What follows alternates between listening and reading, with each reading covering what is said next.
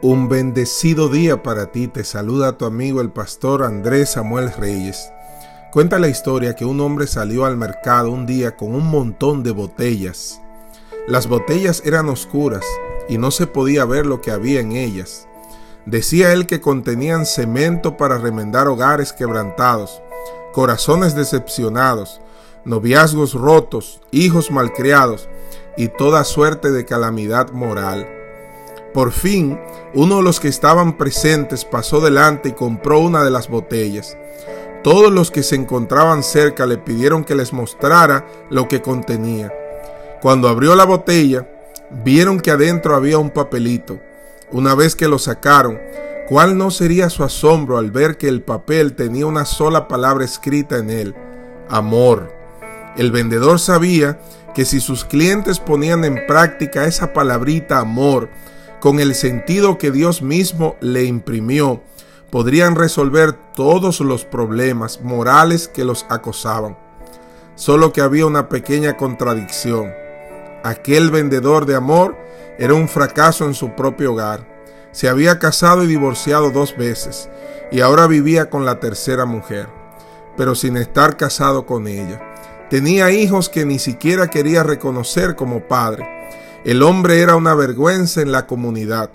De lo que vendía, él mismo no tenía absolutamente nada. Lo cierto es que todos sabemos lo que necesitamos.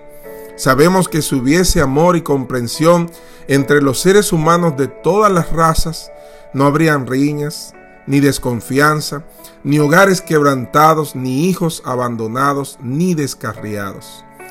Pero si bien es cierto que sabemos lo que necesitamos, es indiscutible que muchas veces no sabemos cómo conseguirlo. Y esto se debe a que el amor es un atributo de Dios. Escúchame bien, un regalo de Dios. Y no podemos tener ese amor divino si no tenemos a Dios. No podemos tener ese amor si no estamos cerca de Él. ¿Acaso podemos poner en práctica lo que no tenemos?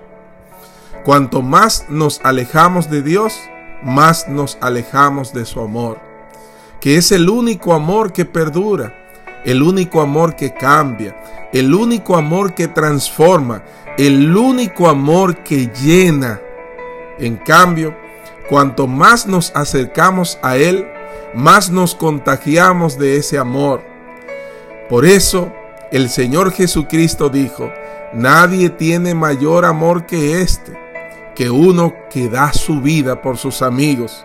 Y luego Él lo llevó a la práctica al morir por nosotros.